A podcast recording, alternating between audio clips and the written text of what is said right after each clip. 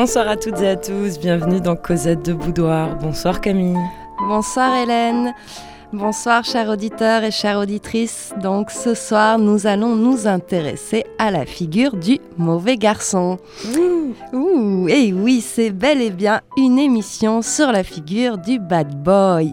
Figure incontournable de nos imaginaires érotiques, le mauvais garçon hante tout notre univers fantasmagorique depuis la fin du 19e.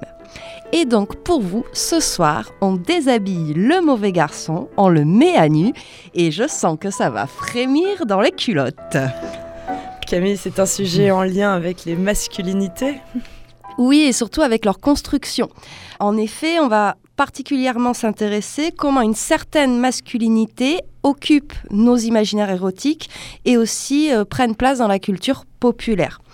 Alors, pendant très longtemps, les mécanismes de la construction de la masculinité n'ont pas ou peu été étudiés. C'est un petit peu en train de, changer euh, en ce moment. Mais c'est vrai que cette masculinité, elle impose une sorte de hiérarchisation des hommes sur les femmes, mais aussi à, l'intérieur même euh, des hommes entre eux. Hein. donc là aussi, il y a des processus, des rapports de pouvoir en tension, etc. Et donc on dit hein, qu'il y a plusieurs sortes de masculinité. Il y aurait une sorte de masculinité hégémonique. Après, on a ce qu'on appelle les masculinités complices, les masculinités subordonnées. Hein, c'est un peu le, figure, euh, la figure de l'homosexuel, par exemple, masculinité subordonnée. Et enfin, les masculinités marginalisées. Et nous, c'est un petit peu là-dedans qu'on va aller fouiller dans ce, dans ce dernier groupe.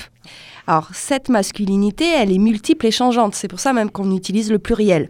Et tout dépend évidemment, comme d'hab, hein, du contexte éco, social, politique et culturel. Mais la figure du mauvais garçon, elle est ostentatoire, offensive et violente. C'est vraiment ce qu'il a défini. Hein, et c'est ce que nous, on va chercher, on va traquer dans cette émission. Donc on va parler à la fois d'indiscipline scolaire, de rixes villageoises, et dans tout ça, on va essayer de trouver, de dévoiler les comportements et les enjeux relevant du masculin. Puisque les garçons, dès leur plus jeune âge, doivent se familiariser avec les marqueurs du masculin et surtout les maîtriser, que ce soit dans les gestes, les attitudes, l'apparence, les valeurs, les codes. Ils doivent sans arrêt prouver et reprouver qu'ils sont conformes aux règles de la masculinité. Et on pourrait dire que la fabrique des mauvais garçons, c'est opérer vraiment en huis clos masculin et puis surtout en contrepoint de la féminité ou d'autres types de masculinité. Donc ça, c'était un petit peu pour planter le décor et qu'on ait un peu tous les mêmes bases et les mêmes outils avant de rentrer euh, plus dans le vif du sujet. Bienvenue donc dans cette spéciale Mauvais garçon. Alors, on a parlé du, du XXe siècle hein, ou de la fin du XIXe, mais pourtant c'est un archétype très ancien, hein, puisque dès le Moyen Âge existent des bandes ou des compagnies qui ont même l'appellation mauvais garçons, hein, qui commettent en ville en campagne d'effroyables désordres. On pense à François Villon euh, et ses poèmes. Oui, bah oui, ça peut-être le premier un petit peu à incarner cette figure du mauvais garçon. Et Je me rappelle très bien, tu nous avais parlé de sa bande, les coquillards. Les coquillards. Et d'ailleurs, pour rendre euh, un petit peu hommage à Villon, je vous propose une liste d'expressions désignant les mauvais garçons. Je suis peut-être pas connu dans la noblesse ou chez les snobs. Quand on veut me trouver, faut qu'on s'adresse dans tous les petits bars. Mauvais garçon. Bad boy. Affranchi. Marlou. Loulou. Bandit. Criminel. Caïd. Loupard. Apache. Voyou. Vagabond. Forçat. Galérien. Filou. Charlatan. Lazaronne. Pickpocket.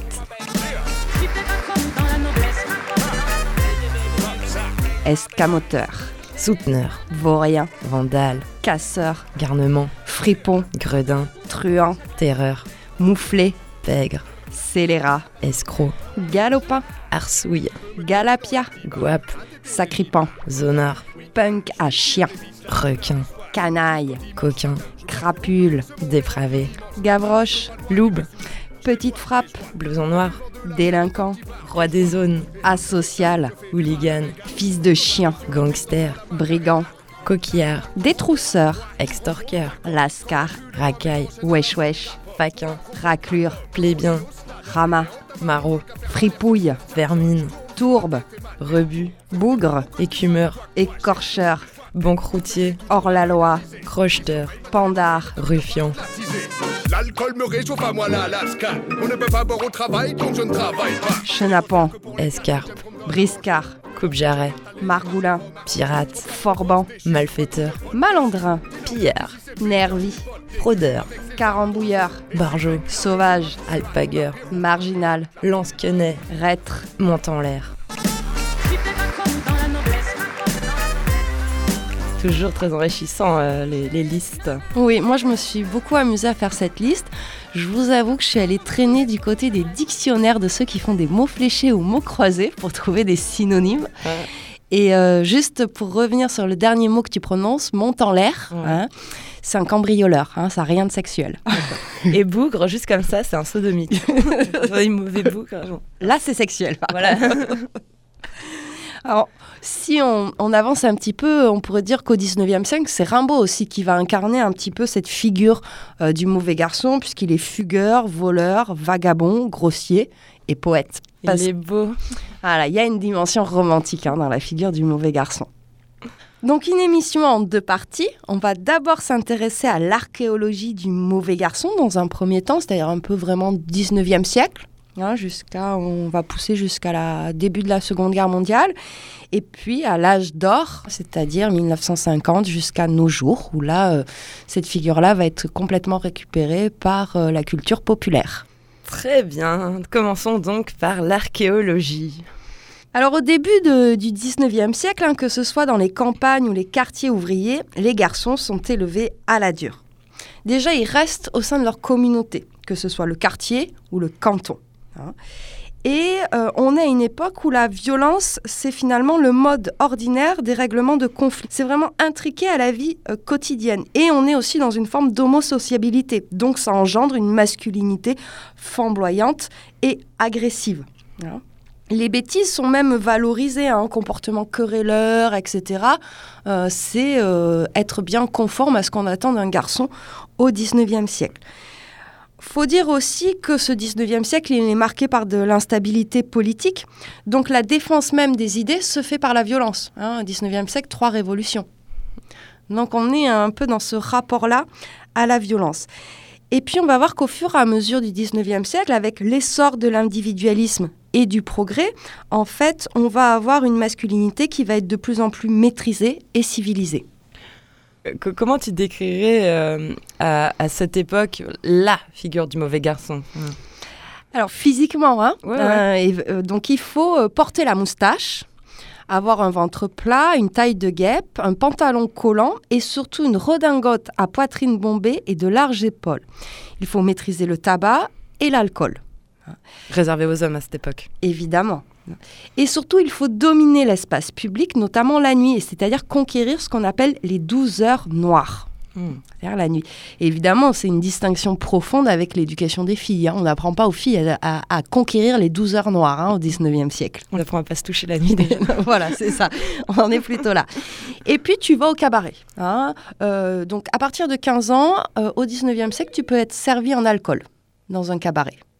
Et là, tu vas discuter, jouer aux cartes, et chacun vient avec sa bande, sa partie. C'est là où, on renforce les liens, mais aussi où on va cristalliser les rivalités. Parfois, tu as des bagarres qui sont déclenchées parce que tu n'as pas euh, trinqué comme il fallait ou tu as refusé de payer ta tournée. Cet espace public aussi, il faut le dominer euh, d'un point de vue sonore avec des cris, des chants, des rires. Et puis arrivent les épreuves. hein. Là, il va falloir supporter sans broncher les taquineries et remarques, tenir l'alcool, avoir la, la gestuelle ostentatoire, notamment les regards, hein, Mm. les jeux de regard. Tu peux prouver ton courage grâce à des paris, te battre, hein, voire même déclencher des rixes collectives importantes. Et là, j'ai quelques chiffres. Donc, à Lille, nous avons une bande de 300 garçons de 12 à 16 ans qui jouent à tutu. hein, donc, en gros, on, on se frappe euh, très violemment. Sinon, à Lyon, les dimanches et jours de fête, on a des jeunes canuts. Donc, les canuts, ce sont les ouvriers qui travaillent dans la soie, hein, qui sont jusqu'à 300 et qui se battent chaque dimanche à coups de pierre. C'est délicat. Alors à partir des années 50, hein, de 1850, ça va décliner hein, ces bagarres collectives parce que, euh, bah, entre-temps, euh, on a mis en place la gendarmerie et la police et le compagnonnage qui permettent un peu de canaliser ces bandes de jeunes. Et puis, il faut apprendre c'est ce qu'on appelle la double morale, c'est-à-dire manier l'argot du sexe, hein, avec des plaisanteries graveleuses, chansons, etc. Et ne pas hésiter à exhiber ses organes sexuels, Cliché. voire à se masturber. euh, voilà. hein.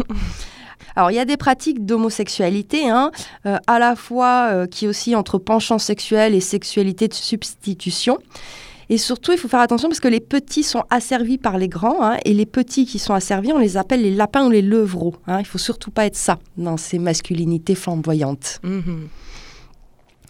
Là, on voit bien un petit peu comment se met en place en fait cette culture, ce qu'aujourd'hui on appelle cette culture du viol, hein. c'est-à-dire cet apprentissage de la violence, d'une sexualité violente, etc. Puisqu'il faut, euh, à l'époque, il faut surtout pas être puceau. hein. C'est une tare, donc il faut à tout prix trouver une fille, qu'elle soit consentante ou pas. Ouais. Donc au 19e, la, jeunesse, c'est un, groupe social.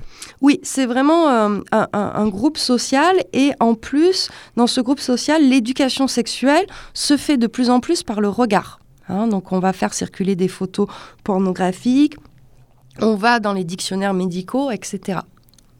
Ok. Bah, pourtant, on peut quand même difficilement parler d'éducation sexuelle à, à cette période. Enfin, Non, c'est pas une éducation, c'est-à-dire qu'on on va chercher des représentations de la sexualité hein, visuelles.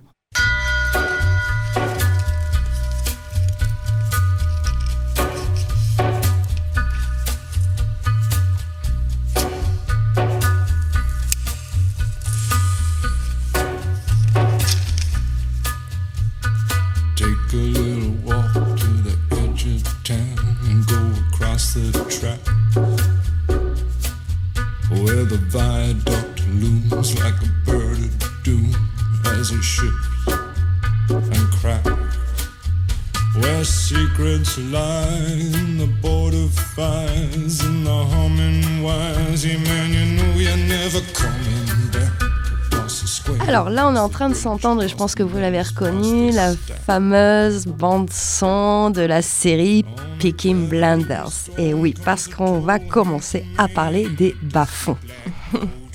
ou slums, ou Sotomondo, ou Underworld.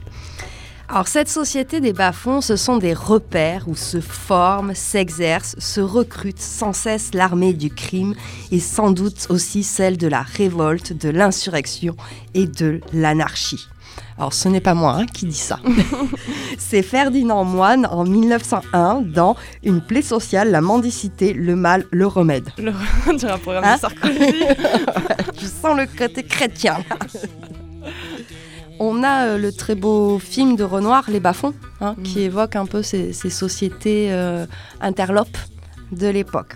Alors, qu'est-ce qu'on appelle bas-fond Marx, il nous le définit comme Attends, ça. Marx, Karl Marx, là, donc vous êtes de boudoir? Oui, Karl Marx à 22h, ça fait pas de mal. Bon, bon, bon, bon.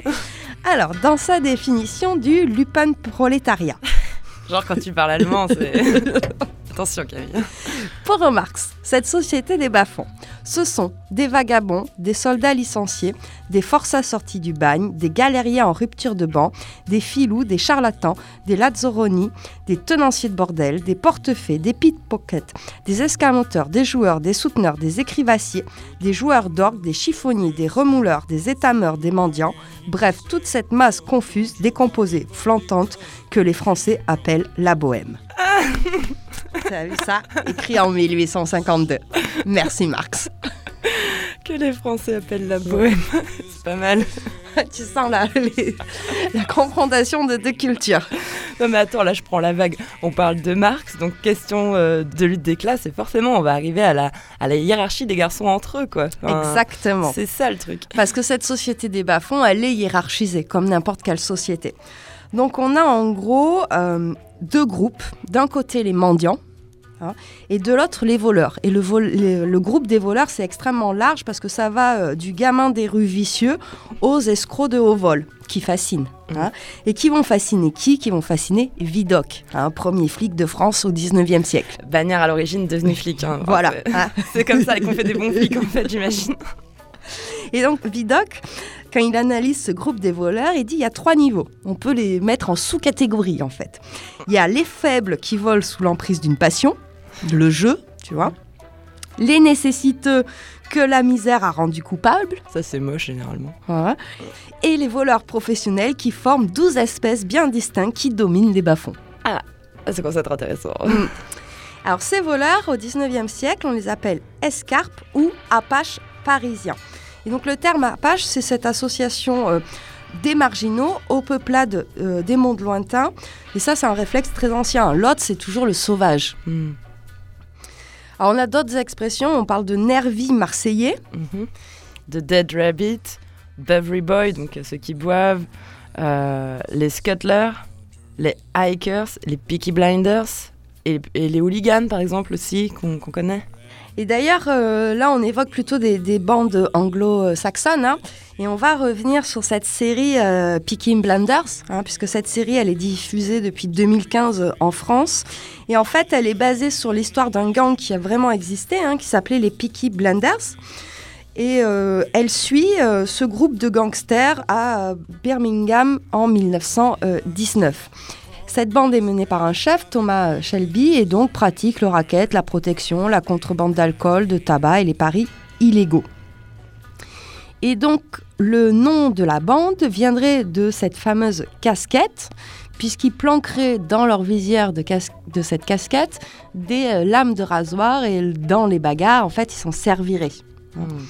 Alors ça, c'est plus ou moins euh, un mythe. Ce qui est sûr, c'est qu'ils ont une tenue distinctive qui euh, s'articule autour d'un caban, une écharpe en soie, un pantalon à pattes d'œuf et des bottes coquets. Et évidemment, une casquette. Alors cette série, elle a un très grand euh, succès euh, aujourd'hui. Et moi, ce que je me suis aperçue, c'est qu'elle a un très grand succès chez les hommes. Donc on a un certain homo-érotisme très fort qui est attaché à cette série-là. Mm. Ah ouais, quand on discute avec des garçons, ils disent Ah ouais, mais ils sont classe, ils sont beaux, etc. Donc la figure du mauvais garçon est appelée aux femmes et aux hommes. Ouais, ouais. Alors dans ces bandes de voleurs, évidemment, euh, les plus intelligents vont se singulariser par une spécialité, un savoir-faire ou des compétences rares. Et oui. Et donc eux, en gros, ils vont se retrouver euh, tout en haut de l'échelle et ils vont se distinguer euh, par des habitudes, une apparence, un langage. Ouais. Comme, euh, comme en gros le, le faux monnayeur est bien plus en haut de l'échelle que le voleur de sac à main quoi. Un petit peu, ouais, c'est cette idée-là. Et alors, ce langage très particulier, c'est là aussi Vidocq, un, des- un- un des premiers à s'y être intéressé, puisqu'il a même, euh, à l'époque, sorti un, un livre qui s'appelle L'argot des voleurs, où il explique un petit peu les expressions qu'utilisent ces voleurs-là. Et donc, nous, on vous a fait une petite euh, sélection. Alors, un blaviniste ou un chiffonnier, Bah, C'est un voleur de mouchoirs. un boucardier, Un voleur de nuit dans les boutiques. un cambrousier, Ça c'est un voleur de campagne. un carambouleur, Un cambrioleur qui s'allie mais avec des domestiques. une cerf-volant, Ah c'est une voleuse qui dépouille les enfants. un charron, Un voleur qui mystifie ses victimes. un charrieur à la mécanique, Alors lui, il emporte ses victimes pour qu'un complice les dépouille.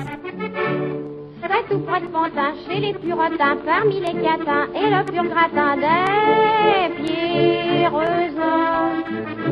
Près des abattoirs où l'on voit le soir, le long des trottoirs, surgir des coins noirs, les rôdeuses.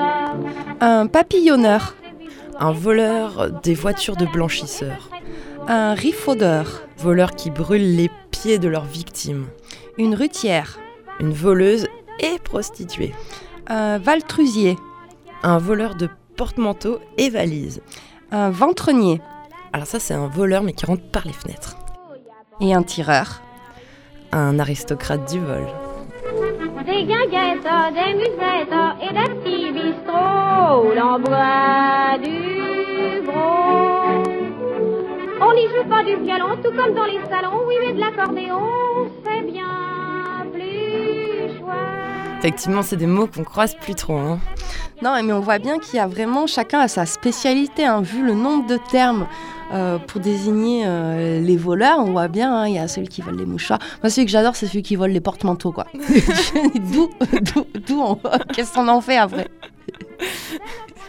Tiens, et puis la discrétion. C'est clair. Alors Vidocq, un petit peu comme Eugène Sou avec les mystères de Paris, vont véhiculer cet imaginaire autour des bas-fonds et euh, participer à l'érotisation mais aussi à l'héroïsation de la figure du voleur. Et à la fin du 19e siècle, va se développer à Paris un tourisme des bas-fonds qu'on va appeler la tournée des Grands-Ducs. Donc l'expression, elle vient de là. Pourquoi on a envie d'aller dans ces bas-fonds? Parce que ces bas-fonds sont aussi un espace prostitutionnel, tout simplement. On peut en citer quelques-uns. hein. Oui, alors à l'époque, si, tu avais- si tu avais été parisienne et que tu avais envie d'une tournée des Grands-Ducs, tu pouvais te rendre place Maubert, hein, euh, notamment dans le fameux Père Lunette ou Château Rouge dit la Guillotine, et puis après aller faire un tour au quartier Sainte-Mérie, hein, rue Brisemiche. D'ailleurs, j'ai une copine qui a vécu dans cette rue pendant des années. là. Et euh, à descendre dans les établissements réputés comme chez Fradin, euh, la Grappe d'Or, le Caveau ou euh, l'Ange Gabriel ou encore au Chien qui fume, par exemple. D'accord. Alors, tu as d'autres quartiers, hein, évidemment. Tu as le quartier de Montmartre, hein, où la compagnie des mauvais garçons constitue tout le sel de la vie euh, montmartroise. hein. On a d'abord au rendez-vous des voleurs, puis au rendez-vous des assassins. On a le Zut et le fameux Lapin Agile. Ouais. Et d'ailleurs, le patron du Lapin Agile, Frédéric Gérard, va tenter plusieurs fois de mettre dehors ces fameux Apaches. hein, et ça va se terminer par une rixe avec euh, la mort de son fils. hein. Ouais, il faisait pas bon de traîner dans ces coins-là non plus. hein.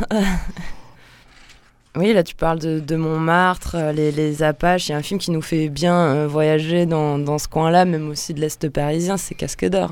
Oui, et Casque d'Or, c'est, elle a vraiment existé. Hein. C'est pas que Simone Signoret, tu veux dire? Non, ce n'est pas que Simone Signoret. Euh, en fait, Casque d'Or, elle s'appelle Amélie Elie. hein. elle est née en 1878 à Orléans. Et c'est une prostituée euh, française qui est connue dans le milieu des Apaches et qui va euh, même euh, avoir affaire à des bandes rivales. Donc elle, fait, en- elle monte très simplement à Paris, hein, puisqu'elle se met en ménage à 13 ans avec un ouvrier surnommé le matelot, qui enchaîne, lui qui est un mauvais garçon, hein, puisqu'il enchaîne euh, maison de correction, fugue, etc. Elle en a marre, elle le quitte et puis elle va se, se mettre un petit peu sous la coupelle d'une mère maquerelle, Hélène de Courtille, à l'époque. Et là, elle va commencer à fréquenter le Paris de la nuit, les Apaches et la pègre. Et donc, dans le bistrot La Pomme au lard, elle rencontre Bouchon, hein, qui est fraîchement sorti de prison. Donc là aussi, comme il est proxénète, elle passe sous sa coupe. hein. et euh, finalement, euh, elle s'enfuit. hein. Et là, elle va débarquer à la place de la Contrescarpe où elle va rencontrer Manda, qui lui est un chef de bande de 22 ans. Donc il va mettre en fuite euh, Bouchon, il lui, carrément, il lui plante un, un- coup de couteau, tout simplement. Et puis il se met, euh, comme on dit, à la cogne avec Casque d'Or, hein, Amélie. Elle a du mal à supporter ses infidélités, et donc là elle va rencontrer un autre chef de gang, le cas, qu'elle rencontre boulevard euh, Voltaire. Et elle décide de finalement l'instrumentaliser un petit peu pour se venger de son ex. Faites-vous la guerre pour me faire la Soyez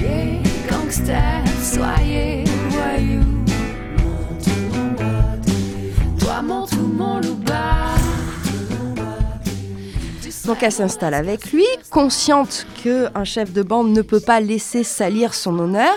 Et euh, du coup, Manda va déclencher les hostilités en portant un coup de couteau à Leca. Il est arrêté, mais Leca n'est pas reconnu devant la police. Il est alors relâché. Manda va réattaquer Leca et on va avoir comme ça plusieurs épisodes de bataille rangée entre les deux bandes. Ça se termine avec Leca qui s'en sort avec deux balles de revolver dans le bras et dans la cuisse, qui va attendre trois jours avant de se faire soigner. Mais il garde le silence quand la police l'interroge, parce qu'il y a aussi ce code d'honneur, hein, on ne balance pas, on n'est pas une grave. hein. Mais à sa sortie de l'hôpital, la bande Amanda hein, porte de nouveau trois coups de couteau à le cas qui le, dans le fiacre qui le transporte. Donc là, ça commence à faire la une de la presse. Toujours le cas garde le silence, mais ce sont ses parents qui vont euh, finir par livrer le nom de Manda, qui va prendre la fuite, où là il sera euh, euh, un jour ou l'autre, enfin quelque temps après, dénoncé et, arrêté par un, détachement d'une cinquantaine de policiers. S'ensuivent évidemment euh, chansons, pièces de théâtre, etc. autour de ces histoires. Le cas est Amélie en profite bien puisqu'ils vont re- vivre de ses revenus. hein. Et cette, et- mais hélas, quelques temps après, c'est le cas qui va endosser le rôle de repris de justice et se réfugier en Belgique où il est euh, attrapé. Au procès de Manda en mai 1902, foule énorme, hein, Manda et le cas vont être condamnés aux travaux forcés et au bagne, tandis que Amélie, elle, euh, va continuer sa petite vie de prostituée.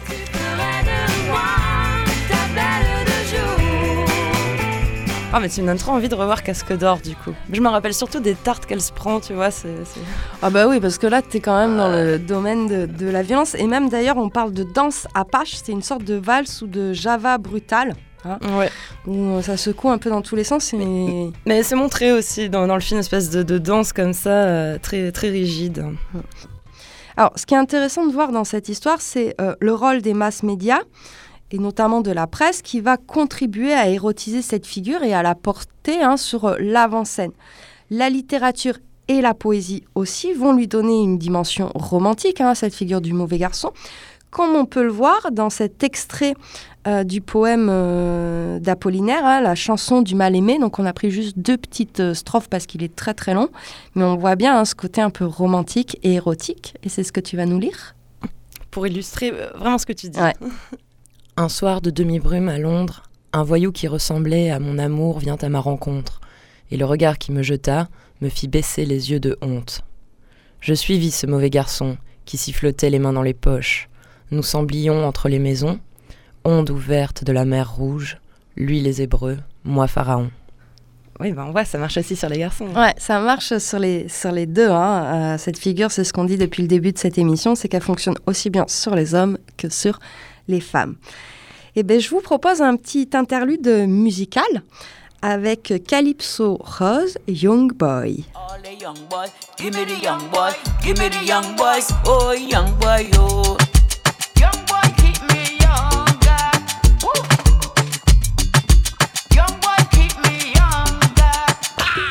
Angela, why you weeping? Why you crying? Why you bawling behind your husband? No, he's dead and gone. So much misery and pain, it was sad inside. So much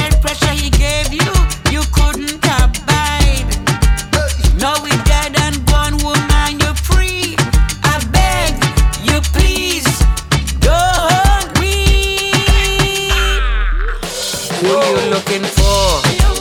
You will cry no more. To spend your money and call you honey.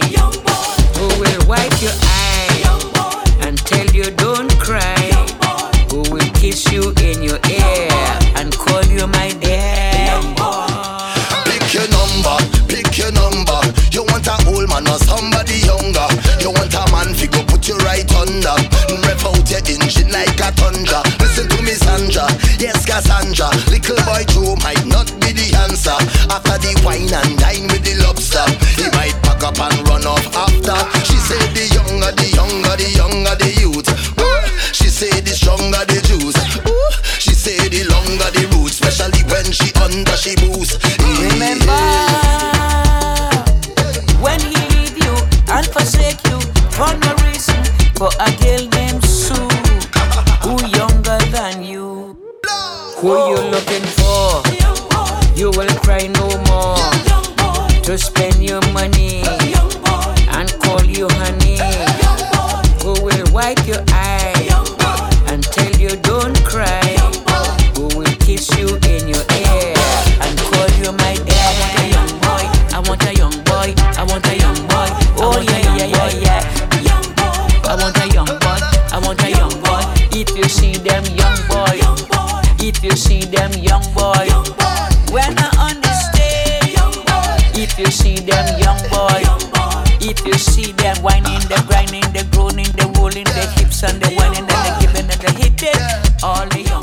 Cosette de Boudoir, une spéciale mauvais garçon.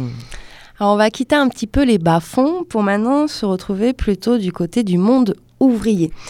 Euh, cette figure érotique de l'ouvrier, on l'avait déjà vue, elle s'impose un peu partout. hein. C'est un corps ouvrier masculin, puissant, disposé au travail et à la lutte. hein. Et on va, la on va le retrouver notamment dans toute la photographie érotique de la fin du 19e siècle. Souvent, il est là à trousser une bourgeoise. Hein, et ouais, hein, lutte des classes oblige. Et puis, elle va euh, tout doucement s'effriter, cette figure-là, peut-être au fur et à mesure que le monde ouvrier a de moins en moins de poids dans nos sociétés aussi. hein. Il y a peut-être euh, évidemment euh, un parallèle. Pourtant, cette figure de l'ouvrier, elle avait l'avantage d'offrir la possibilité de représenter des hommes à demi nus, ce qui est très rare dans l'histoire de l'art du 19e siècle. C'est Hein. vrai. c'est Ah, voilà, autant les nanas, tu les dessapes, autant les mecs, c'est plus compliqué. Ouais. Cet archétype viril hein, de, de l'ouvrier qu'on peut voir notamment dans La bête humaine de Renoir, et je pense aussi à tout euh, ce qu'on on en parlait, hein, de l'imagerie soviétique. Hein. Oui, oui, c'est Hein. clair. Les marins, tout ça. Voilà. Ouais. Euh, ça va aussi avec une idée de moralité. hein. C'est la force, la puissance, euh, l'engagement violent vont hein, de pair avec le, le courage, la fierté. Là, on n'est plus du tout dans des, euh, les, les, les, Les bas-fonds. les bas-fonds, le côté fuyant, etc. euh, Ça fait plutôt années 30, euh, le bon air, tout ça. Mm. Quoi. hein. Exactement. Cette masculinité normative, hein, c'est-à-dire euh, avec une certaine discipline du corps, elle va se répandre un peu dans toutes les couches sociales avec euh, la généralisation et la démocratisation de la pratique du sport. hein. Ça va un petit peu euh, ensemble. Et puis au fur et à mesure que s'accélère le monde ouvrier avec le Fordisme, le Taylorisme, tout ça, ben, s'effrite un petit peu cette figure érotique de l'ouvrier. Wanted man in California, wanted man in Buffalo, wanted man in Kansas City. Johnny Cage dans cette émission. Euh, mais à part ça, euh, on voit dans ce que tu nous dis, oui, que, que quand même le rapport au corps est hyper important. Enfin, que c'est pas qu'une histoire de sape. Enfin, Non. Oui, à partir des années euh, 1920, euh, le mauvais garçon doit être fort et vigoureux. Hein, ce qui est un petit peu à l'opposé des bas-fonds, parce que dans les bas-fonds, les descriptions, on a plutôt des, des hommes à la démarche chaloupée, au- on parle de corps un peu comme des... Ils se déplacent comme des chats. euh, Bon, voilà, ils sont maigres, ils bouffent pas. oui, donc tu parles du 19e siècle, euh, le côté euh, voilà, chiffonnier, voleur, Voilà, euh, des on- mecs un peu malingres. euh, Oh, c'est ouais. ça. Là, à partir de 1920, non, il faut être fort et vigoureux. Et c'est la figure du boxeur qui va s'imposer chez les mauvais garçons. Ouais. On pense à Marcel Cerdan, euh, Georges Carpentier, Jack Lamotta. On aura Ah. l'occasion d'en reparler du coup. Ouais, et euh, certains gymnases de la rue Véron à Montmartre sont, jusque dans les années 60, des hauts lieux de la culture délinquante. Euh, et euh, là aussi, hein, euh, les bras, les mains sont des signes ostensibles hein, de la puissance et ils doivent obligatoirement se prolonger par une arme, la lame ou le sirin. hein, c'est quand même très phallique. Surtout, tu fais un geste en plus, que forcément ça l'est. cette figure érotique un petit peu du, délinquant boxeur, hein, on la retrouve évidemment chez Genet, hein, dans ses nombreux textes. Et moi, j'ai choisi euh, un, extrait de Notre-Dame des Fleurs. Donc, le, narrateur est, est en prison et dans sa cellule, pour égayer un petit peu les murs de sa cellule, il a découpé euh, des photos de, de mauvais garçons. Alors c'est parfois des, criminels hein, qui font euh, la une de la presse, mais après il explique, hein, c'est aussi des figures qu'il a trouvées. Et le soir, euh, il leur parle. La nuit, je les aime et mon amour les anime. Le jour, je vaque à mes petits soins. Je suis la ménagère attentive à ce qu'une miette de pain ou un grain de cendre ne tombe sur le parquet. Mais la nuit, la crainte du surveillant qui peut allumer tout un coup l'ampoule électrique et qui passe sa tête par le guichet découpé dans la porte, m'oblige à des précautions sordides afin que le froissement des draps ne signale mon plaisir. Mais mon geste, s'il perd en noblesse, à devenir secret, augmente ma volupté. Je flâne. Sur les draps, ma main droite s'arrête pour caresser le visage absent, puis tout le corps du hors-la-loi que j'ai choisi pour mon bonheur de ce soir. La main gauche ferme les contours, puis arrange ses doigts en organes creux qui cherchent à résister.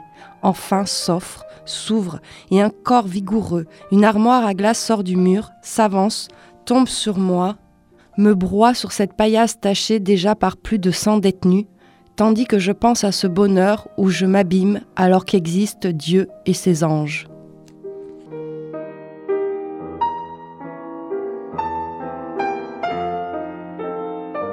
Il s'en passe des choses. hein. Ouais, dans les cellules des prisons.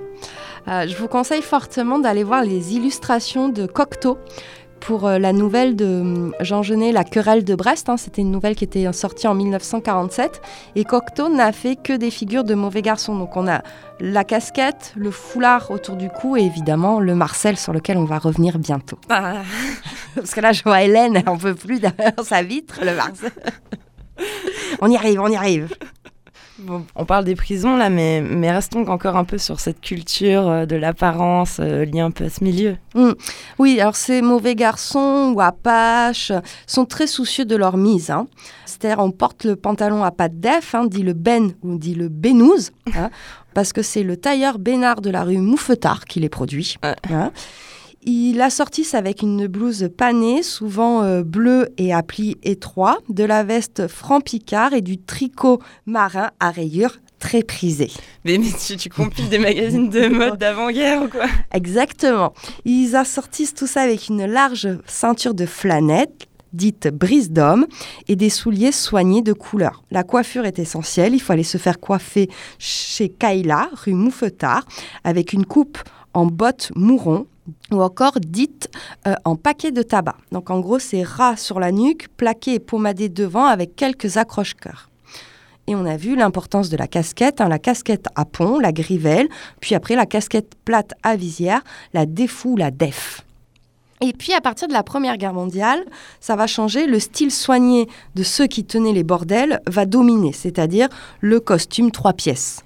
Voilà, et avec le fameux chapeau mou gris Et là, tu sens l'influence dans l'entre-deux-guerres des bandits de Chicago avec cette extrême ostentation, costume trois pièces, cravate voyante, chaussures bicolores, borsalino et bague en diamant. Ouais. Ouais.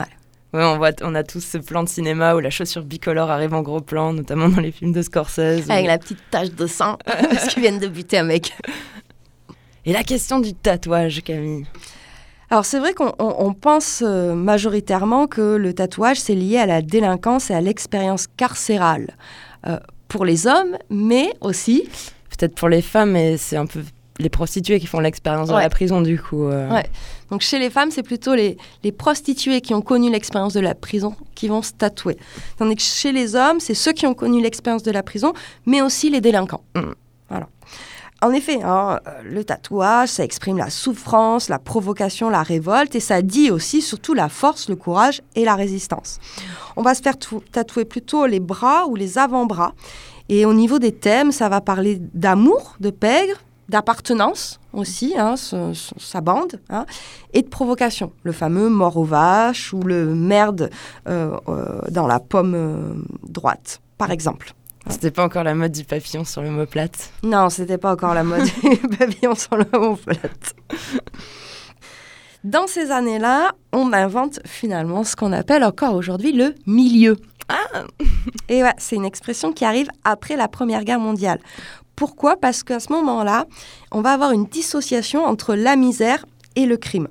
Mm. En fait, on a un- finalement un enrichissement général de la société criminelle, trafic de stupéfiants, prostitution et prohibition, qui fait qu'on a une partie hein, euh, des criminels qui vont fortement s'enrichir. Et donc, eux, ils vont se constituer en milieu. Et là aussi, nouvelle esthétique qui s'impose avec cette idée du truand, nippé, lingé, sapé comme un milord. Et évidemment, le cinéma adore cette nouvelle figure. Eh oui, oui, forcément. Ah ben ouais Ouais, oui. Ouais. Pourtant, cette nouvelle figure, elle ne suscite pas les fantasmes de tout le monde, hein, puisqu'on a certains écrivains qui vont un petit peu regretter euh, nos euh, mauvais garçons euh, des bas-fonds et tout le romantisme qui était lié à ces mauvais garçons. Et c'est ce que tu vas nous lire dans Panorama de la pègre de Blaise Sandra. Aujourd'hui, ce romantisme est bien suranné. Aux bandes de malandrins en casquette, aux terreurs de quartier, aux apaches armés d'un surin ont succédé les banques de gangsters en chapeau gris. Les hommes de main en smoking, les chevaliers du chloroforme, de la seringue, les rats d'hôtel et la dernière génération des danseurs mondains qui vont tête nue, les cheveux gominés. Tout ce monde plastronne dans les boîtes à la mode et habite officiellement dans des grands hôtels où il se mêle depuis la guerre aux gens du monde et aux riches étrangers. Cette promiscuité bien moderne est à l'opposite de tout romantisme. C'est pourquoi, en dépit de la faveur croissante dont semble jouir le roman policier, Il faut bien convenir que la poésie du milieu est morte et que dans ce domaine, tout romantisme littéraire est périmé. Cosette de Boudoir déshabille le mauvais garçon. Ah oui, c'est. Mais où va le monde nous dit Sandra. Mais c'est ça. Là, on a parlé beaucoup euh, de Chicago, etc. Mais on peut faire exactement le même constat avec la mafia sicilienne qui va peu à peu perdre ses relations avec le monde des pauvres. Hein. Oui, il y a une perte de fraîcheur peut-être, on peut se dire ça en fait, entre le garçon des rues euh, et puis là après cette image euh, de mecs euh, sapés comme tu dis, comme des Millard, bon, il y a quelque chose un peu moins frais quoi. Enfin, Mm. Alors moi, j'ai cherché quand même, parce que tu vois, là on est sur l'entre-deux-guerres, etc. Et on le sait, hein, du côté de la pornographie, c'est un petit peu le dé- enfin, l'âge d'or des photos sadomaso, etc. Donc j'ai cherché de ce côté-là, et ben que dalle J'ai pas trouvé de photos, ni de dessins où on verrait des mauvais garçons corrigés. En fait, c'est quand les femmes corrigent des hommes, ceux-ci sont représentés comme des faibles. Ouais. Voilà. Donc c'est pour ça que je vous propose en interlude musical euh, Claque-le, un morceau de bagarre. Claque-le, claque-le, carrelage et gomina, claque-le, claque-le, carrelage et gomina, Émail, diamant, émail, émail, émail, diamant, émail,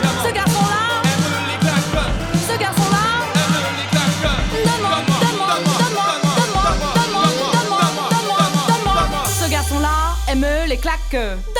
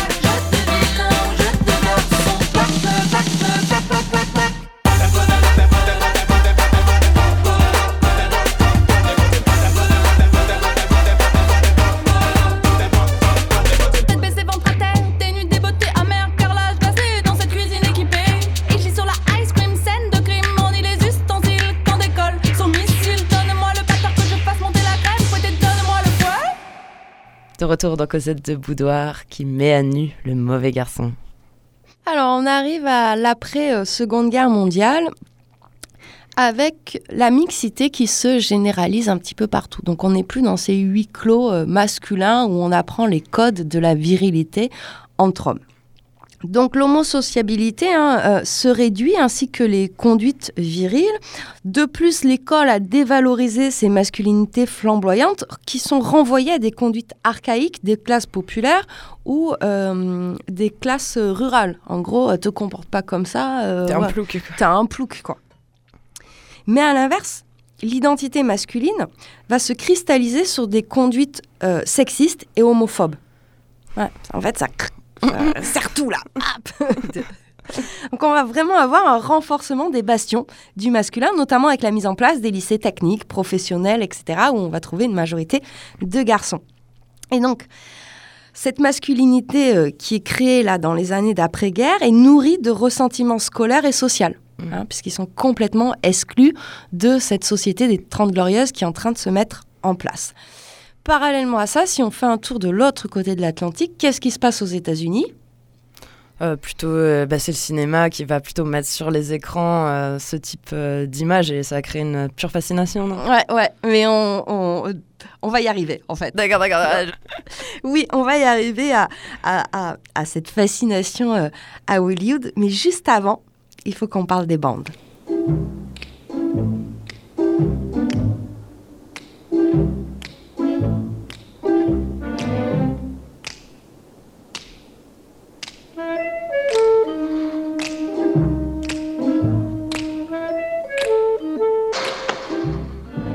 Première chose, la bande, elle a toujours existé. On l'a vu, hein, que ce soit à la campagne, etc. Mais dans les années 50, on a une sorte de prolongation de la bande avec cette idée de double appartenance, celle de l'âge et celle du territoire. Avant que la- alors que la bande, elle était plutôt avant que territoriale. Les filles n'y participent pas ou peu, puisqu'elles elles sont coincées finalement dans les maisons. hein, À la couture. voilà, à tâches ménagères. Et donc la bande va devenir l'antithèse du foyer. Et là aussi, on va y retrouver ce rapport à la masculinité fait de dureté, de jeu de force, de courage, d'affirmation de soi, et aussi un lieu d'initiation. C'est la première cigarette, le premier pétard, les premiers jeux obscènes, les premières bravades et les premiers larcins. Et ça va vraiment jouer un rôle de sociabilisation pour une jeunesse populaire et constituer une première étape vers une intégration du monde adulte. Et c'est ce qui commence un petit peu à apparaître dans certains romans de l'époque. Et moi, je vous ai choisi un extrait du Requiem des Innocents de Louis Calafert, qui sort en 1952, et dans lequel il raconte un petit peu sa, sa jeunesse dans les quartiers populaires de Lyon. J'étais aussi crasseux que les autres, aussi vicieux et mal habillé que les autres. Comme eux, j'appartenais à une famille sordide du quartier le plus écorché de la ville de Lyon, la zone. Sous toutes les latitudes, on trouve ces repères de repris de justice, de bohémiens et d'assassins en puissance. Je n'étais qu'un petit salopard des fortifs, graine de bandits, de macros, graine de conspirateurs et féru de coups durs. Pas plus que les autres, je ne redoutais le mal ni le sang. Les spectacles violents qui se déroulaient chaque jour dans notre univers nous trouvaient insensibles. Et quand Winkiewicz, le polonais pédéraste, se fit étriper au beau milieu de la rue Tardan, jeune colosse de 18 ans, nous allâmes tous, avec plaisir, toucher son cadavre.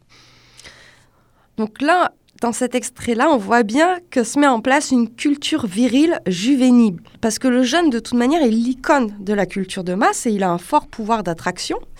Et le marketing et la publicité l'ont bien compris, vont du coup servir de lien symbolique entre l'imaginaire viril et les marques qui promeuvent. Et donc ça devient un système normatif. Donc là, maintenant, tu peux parler du cinéma. Qu'est-ce qui se passe dans les années 50 au cinéma? L'Amérique découvre Marlon Brando. Tintin Bon, je dois bien dire, tu m'as laissé choisir entre La Fureur de vivre avec James Dean, qui est pas mal, mais ça fait trop penser à mes tantes, James Dean. ok. J'ai jamais pu, moi, du coup. Et l'équipée sauvage. bah oui, forcément, j'ai choisi cette scène de l'équipée sauvage. Je, je te propose euh, qu'on qu'on écoute un petit extrait. Ouais.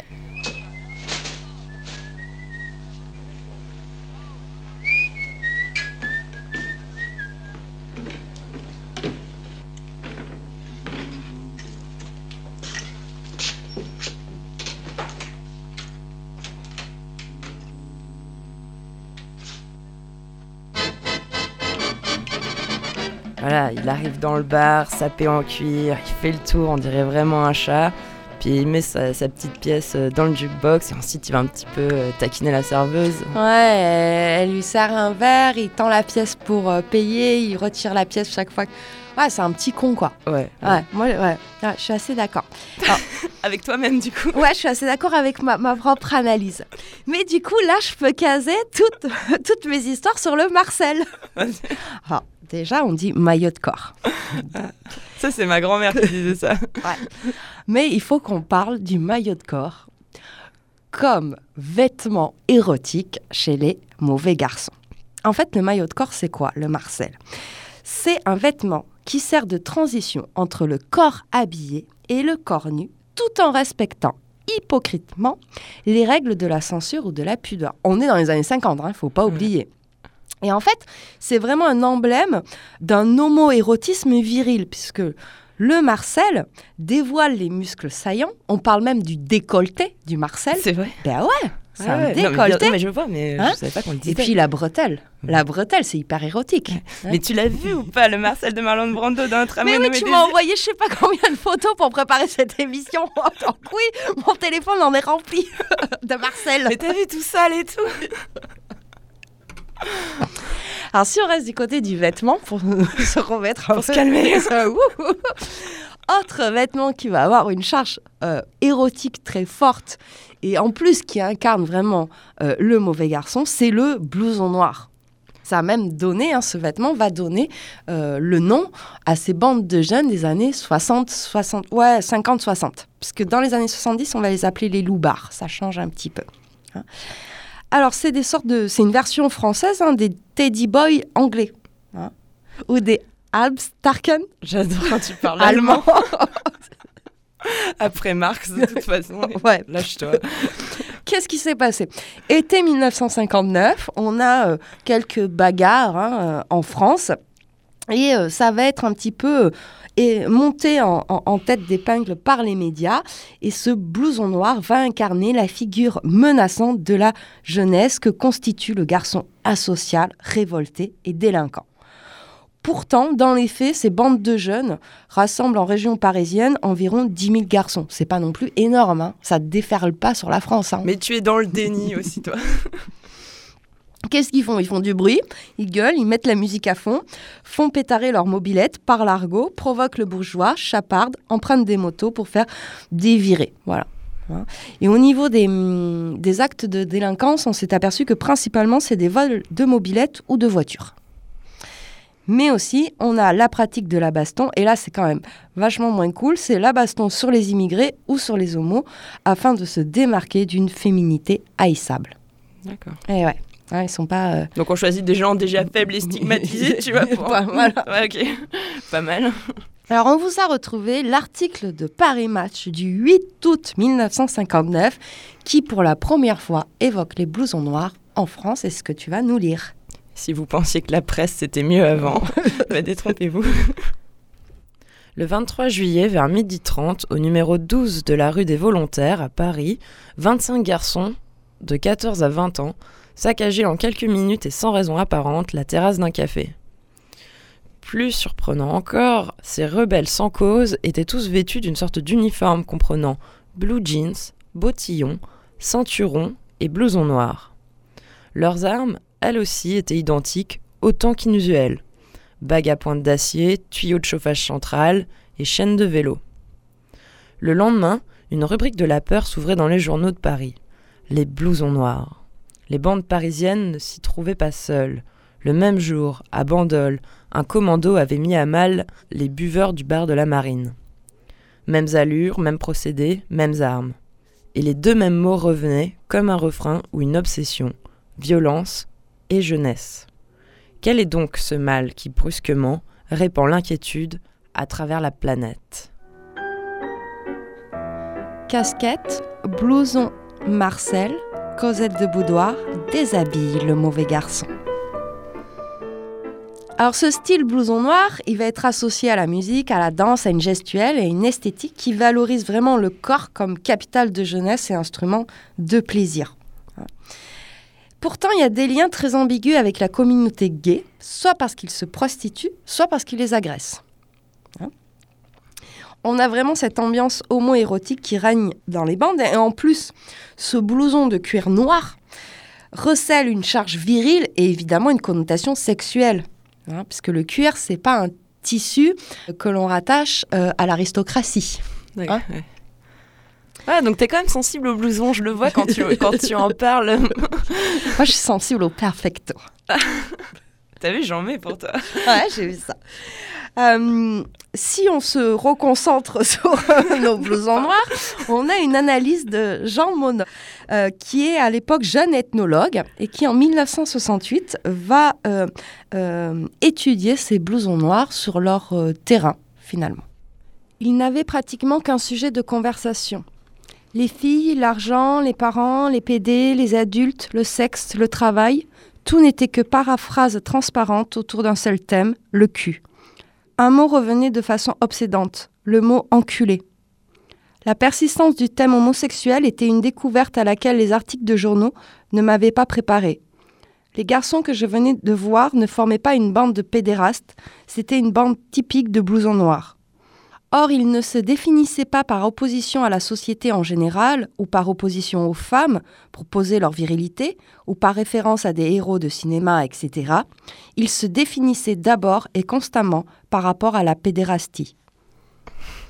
Donc là, on voit un truc d'attraction et de répulsion par rapport à l'homosexualité. Mm. Hein. Et du coup, moi, par association d'idées, ça m'a fait penser au dessin de Tom of Finland, hein, euh, ce fameux dessinateur qui représente euh, des euh, figures homosexuelles avec des, des fesses très musclées, moulées dans des cuirs. hein. On a beaucoup de mauvais garçons dans ces dessins, notamment qui sont en prison. Ouais, ouais, c'est très en lien avec Genet en fait au final. hein. Oui, ouais, ça aurait pu. euh, il aurait tout à fait pu illustrer euh, des textes de Genet. C'est pas, c'est pas tout à fait les mêmes époques, mais ça aurait pu. hein.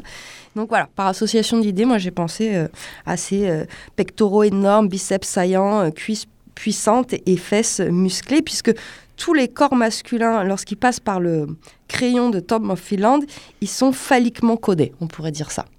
Mais surtout, il, aussi, il représente. euh, on peut le, le lier plus à Genet parce qu'il représente des, des prolétaires surtout. Ouais, Des travailleurs manuels, travailleurs de force, ouvriers du bâtiment, c'est souvent ces, ces figures-là qui, qui reviennent. Donc on, y, on y retourne en fait à la figure de l'ouvrier. On y retourne à la figure de l'ouvrier, même si on a vu assez effacé euh, pendant les Trente Glorieuses devant la figure du travailleur de force, hein, c'est l'immigré. Et lui, l'immigré, il va pas susciter une érotisation forte. hein. on est en pleine période encore euh, de colonisation, voire de décolonisation. C'est un petit peu tendu partout, hein, une France bien raciste. Donc là, celui-là, on l'érotise pas. Mais à l'inverse, on a ce triptyque du 19e siècle qui revient, classe laborieuse, classe dangereuse, classe vicieuse. Un programme. Ouais, tout un programme. Puisqu'à la fin des années 70, on a l'émergence de la première génération des jeunes de quartier. Ah. Voilà.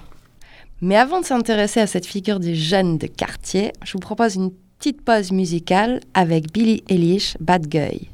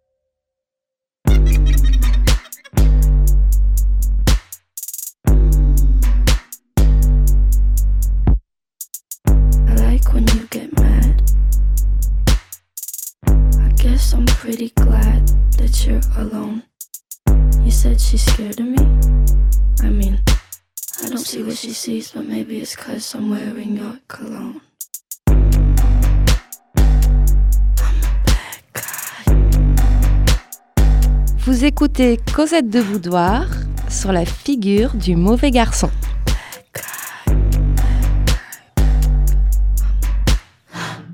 Alors, tu as dit que tu allais nous parler du mec de cité.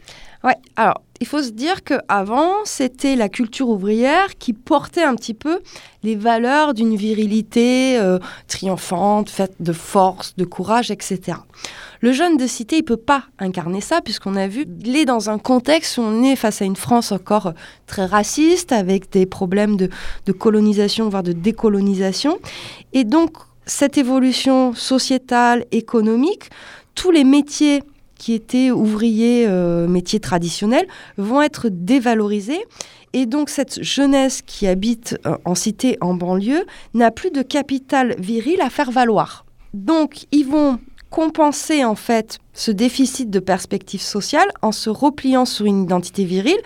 Et euh, on va dire que les, les masses médias vont profiter aussi de ce repli et ne finalement ne garder que ça, hein, cette idée de, de repli identitaire. Et c'est ce qu'on voit dans les années 90, où le thème de la violence urbaine surgit avec force, notamment au cinéma. Et en fait, au cœur de cette violence, hein, qui est à la fois réelle et fantasmée, comme d'hab, hein, la culture virile va être incarnée d'abord par la figure du lascar, puis de la racaille, figure qui est systématiquement agressive. hein. La cité est vue vraiment comme un monde d'hommes. Et montré comme ça. Et montré comme ça. Et on a toute une série de films qui sortent dans les années 90 qui vont véritablement dans ce sens-là et qui vont souvent reproduire ce stéréotype-là. Et on en a pas mal parlé, notamment euh, à propos du film de la haine de Mathieu Kassovitch qui sort en 1995. Faut-il que je t'aime, Camille? Oui, pour diffuser la haine. Pour me le recogner. C'est à moi que tu parles? C'est à moi que tu parles?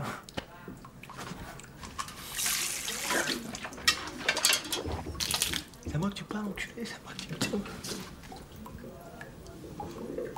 Hein? Ça, c'est à moi que tu parles, là! Oh, oh, oh, oh, oh, c'est à moi que tu parles C'est- Mec, c'est à moi qui parle, ce cul, c'est à moi qui parle, putain! C'est à moi que tu parles comme ça, mec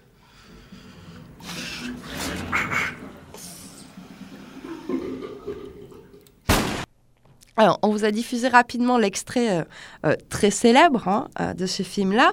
Mais en fait, nous, ce qui, ce qui, ce qui nous, pas qui nous dérange, mais qui nous a fait discuter, c'est que ce film-là, pour nous, il cumule en fait tous ces stéréotypes. Ouais. Hein Ouais, complètement.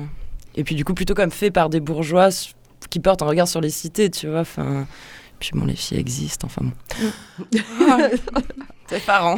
Donc, dans ces années-là, on glisse du thème récurrent de l'insécurité à la délinquance juvénile et du coup à la culture de l'émeute, symbolisée par les gangs. On parle même plus de bandes, hein, dans les- on parle de gangs, tu vois. Ouais, c'est vrai. vrai. le, le- hop, hop, on glisse hein, euh, sémantiquement.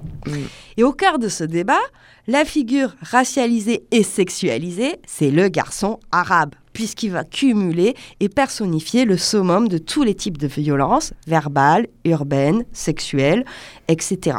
Ouais, ouais. Quoi, quoi, viens tu, tu parles à qui, là, négro? L'expert de la maison mère Dites bonjour au mauvais garçon. Dites bonjour, dites bonjour au mauvais garçon.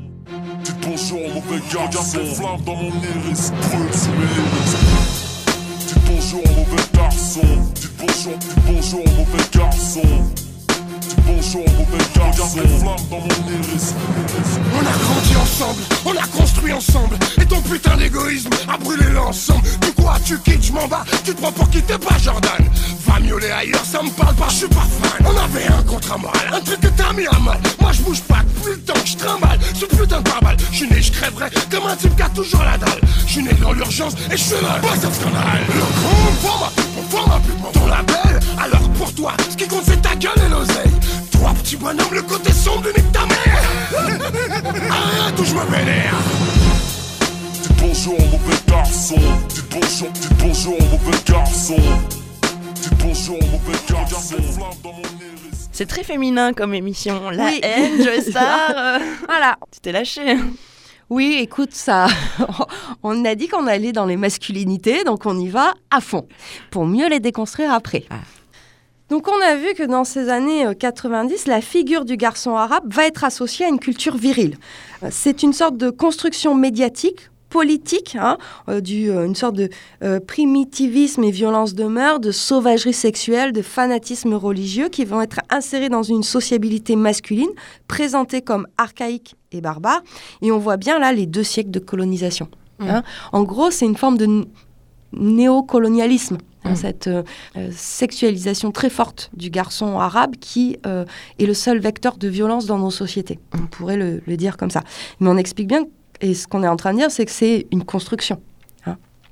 Ce garçon-là, il va euh, en plus euh, reprendre tout ce qui est code et normes qu'on avait pu voir dans la société des bas-fonds. Il a son langage, il a euh, son univers symbolique, il a là aussi hein, ses codes vestimentaires. Et là, je vais faire un petit aparté sur la marque Lacoste. là, tu l'as pas vu venir. Ah ouais, non. Toi, t'es à fond, je vois là, t'es là, ouais, sociaux, machin, néocolonialiste, et moi, hop, Lacoste. Ok. En effet, certaines marques de luxe ont été sauvées par les racailles, et ça, il faut le dire. Sergio Tacchini. voilà. En fait, Lacoste, dans les années 90, ne supporte plus se voir exhibée dans les clips, souvent en total look croco. Hein. Elle peut plus, elle veut plus. Par des mecs euh, de quartier, donc. Voilà, elle, elle veut pas ça. Donc, elle va les snober pendant 20 ans. Sauf que du coup, ben, son chiffre d'affaires décline fortement. Et ouais, parce que si tu snobs qui t'achète, Ouais. voilà. Et alors, ce qui est très drôle, c'est qu'à partir des années 2015, eh ben, il va y avoir l'effet inverse. Cette marque-là va aller draguer Ouais. et séduire ces jeunes de cité pour de nouveau réapparaître dans les clips, etc. D'accord. Voilà. C'était l'aparté Lacoste. Très bien. Il faut dire d'autres marques. On est en radio associatif. Il faut dire Nike, Adidas et Oui, oui, Nike. Sergent Major. non, euh, celle qui a eu aussi des problèmes, c'est une marque anglaise, c'est euh, euh, Burberry. Ah, Ouais. ouais, de- très bourge, euh, Barbarie. Ouais, mais aussi qui a été beaucoup portée par les jeunes de cité. Et oui, oui. Ouais, dans les années 90. C'est vrai, on en voit partout aux puces. Ouais. Donc voilà. Alors si je reviens à ma figure du garçon arabe, ce garçon arabe va être aussi associé à la culture du viol et à la culture de l'insistance. Hein. Mm. Alors que ça, c'est des choses qui sont transversales à la société patriarcale. hein. Mm. La culture du viol et la culture de l'insistance, on ne la trouve pas que dans les cités et les banlieues. Mm. Du coup, se pose la question, est-ce que c'est un rapport au monde violent, un rapport aux filles violentes? Pourtant, ces derniers temps, on voit bien que le cinéma euh, propose d'autres visions hein, de ces jeunes de cité. Moi, je pense, bon, il est un peu vieux maintenant, mais à l'esquive, hein, où on a un garçon timide de cité qui tente de draguer une fille en utilisant les mots de Marivaux. Ouais, chiche. Mm. On a le jeu de l'amour et du hasard. Euh, bénisse la France aussi, où on a euh, Abdel Malik qui met 8 ans à embrasser la fille qu'il aime. Hein. Et puis, je pense vraiment à ces derniers films comme euh, Divine, où la figure des les garçons sont totalement effacés. Et euh, là, on a vraiment des filles qui vont, à l'inverse, érotiser le corps des garçons.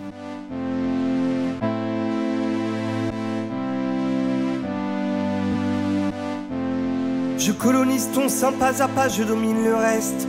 Tout ça m'appartient en deux deux et en un seul geste. Bah là, comme on l'entend, euh, la figure du mauvais garçon, elle est vraiment mais euh, moulinée par euh, la pop culture en fait. Oui, alors euh, là c'était un, extrait du, beau morceau d'Eddie de Préto parce qu'on voit bien qu'on a aussi des contre-pouvoirs et qu'on on réfléchit, on déconstruit euh, même au sein de ces cités-là hein, euh, ce qu'on peut véhiculer. Mais dans notre pop culture, oui, la figure du mauvais garçon, elle est prédominante dans la culture mainstream, mais elle a été complètement aseptisée. hein. C'est-à-dire qu'elle n'a plus aucune charge politique. Et ça, c'est hyper important de le souligner. C'est-à-dire que que ce soit dans le rap et notamment dans le hip-hop avec les figures du bad boy, ce serait une sorte de, gar- de mauvais garçon passé euh, par la moulinette de la mode culturiste. hein. je pense à Booba. Du coup, c'est- un peu des voyous quoi, nourris à la barre protéinée, dans des mecs qui ont des abonnements dans des, dans des salles de gym H24. on- Ouais, on, on est loin de nos, de nos bas-fonds euh, avec des apaches malingrins. Ouais, des chiffonniers euh, prêts à égorger pour un sou. Alors, on a, euh, je- pour terminer un petit peu cette émission, j'ai trouvé un extrait de Marie Debré euh, qu'elle écrit euh, à Booba. hein. et euh, elle lui dit Vous, grand et costaud, le beau gaillard, David de Michel-Ange, dieu grec, Hercule des temps modernes, un soupçon de Dionysos, vous parlez en assurance, irradiant une virilité frisant le surnaturel. Vous, forteresse impénétrable, occupez l'espace public de votre succès, de vos mots sur vos sons choisis et de vos muscles sculptés à la dentelle près. Voilà, c'était pour le sculpter à la dentelle près. Et même dans le cinéma, hein, on, on a euh, cette figure du, du bad boy, mais euh, par exemple, je pense au- à la série des films qui s'appelle Bad Boy. C- C'est le comble, ce sont des flics. non. Et là, t'as tout- non, c'est pas possible. hein. Mais, Mais à l'inverse, tu as trouvé d'autres exemples. Bah, par exemple, tu, vois, tu parlais tout à l'heure de Jack LaMotta. Alors justement, je pensais à la, à la filmographie de, de Martin Scorsese. Et au, au final, on va voir comment c'est repris par la, par la pop culture. Le film qui le fait surtout connaître, c'est Taxi Driver, où il- De Niro joue un type qui revient du Vietnam, complètement taré, qui va se mettre à tuer des gens pour rendre justice. Après, il fait toute sa carrière sur la figure des mafieux, euh, De Niro euh, et tout ça. Et plus récemment, bah, il fait le Loup de Wall Street, où euh, DiCaprio s'envoie des putes et de la coke pendant tout le film. Et au final, c'est quand même, il va aussi érotiser euh, cette figure-là, en fait, faire du trader une figure de mauvais garçon sexy, tu vois. Enfin, et c'est complètement dingue. Quoi. Oui, parce qu'en plus, c'est c'est que ce qui est complètement dingue, c'est que dans ces nouvelles figures de mauvais garçons, les mecs, ils sont riches et friqués. Alors que c'est pas possible, on l'a vu. hein. c'est exactement ce qu'on trouve là. Dans les euh, romans un peu à l'eau de rose, là, les momies porn, la nouvelle pornographie euh, pour les femmes, comme euh, After ou il y a même Beautiful Bastard, hein, voilà, des titres comme ça. Tu dis ouais, des mauvais garçons. Mais non, en fait, ce sont des mecs riches, friqués, qui sont des gros connards. voilà. Il n'y a plus rien de politique. c'est pas des, des, des- des figures qui s'opposent à, à, à une société ou des choses comme ça. Quoi. Oui, comme tu dis, au 19e siècle, il y avait un, un truc, euh, même libre penseur, enfin tout ça. euh, et ouais, plus, euh, plus de politique, le capitalisme a tout avalé. Voilà, Ouais. c'est sur cette note déprimante qu'on termine. Donc pour conclure, je reviens quand je vais y arriver, je vais tenir mon truc. Donc on va avoir une sorte de masculinité offensive et triomphante entre 1815 et euh, 1880. Et puis à partir de 1950, on a une- un frein de l'explosion virile. En fait, en gros, la mondialisation et le néolibéralisme auraient créé une masculinité des perdants où les attitudes virilistes sont survalorisées. N'ayant pas de fric, en fait, tu te replies sur le masculin, tu te fais des gros biceps, euh, c'est un peu ça. Ouais, c'est un peu ça. Enfin, moi, je l'ai compris un peu comme ça dans, dans les livres que j'ai lus. Ce qu'on pourrait dire aussi par rapport à la délinquance juvénile, c'est qu'elle ne cesse, par définition, d'évoluer en même temps que euh, la société. Et elle est à, à l- à l'image de l'ensemble de la société et de tous les points de vue démographiques, social, économiques, techniques, etc. Alors, aujourd'hui, on entend beaucoup parler de crise de la masculinité. Ah, En fait, il n'y en a pas. Il y a juste des discours sur les crises des masculinités. hein. On a vu, les masculinités, elles sont complexes, elles, elles évoluent, elles, sont, elles dépendent aussi des sociétés euh, qui les créent. hein? Ce qu'on pourrait retenir hein, sur notre figure du mauvais garçon, c'est que cette figure-là, elle est euh, elle-même changeante et à chaque fois, elle s'ajuste en fonction euh, de la marge d'une société. Hein, C'est un petit peu ce qu'on a vu. On a les Apaches, on a les bas-fonds. Puis après, on arrive la pègre parce qu'il y a un enrichissement de la société ou les milieux, etc. Hein, Donc c'est toujours cette idée-là que finalement, le mauvais garçon, il est insaisissable. En Marcel. en Marcel. Alors si vous voulez aller plus loin sur les mauvais garçons, vous pouvez lire la Bible, Vigarello, Histoire de la virilité. Trois tomes. En trois tomes. hein, De tout- l'Antiquité avec Eastwood. voilà, c'est à peu près ça, très bien.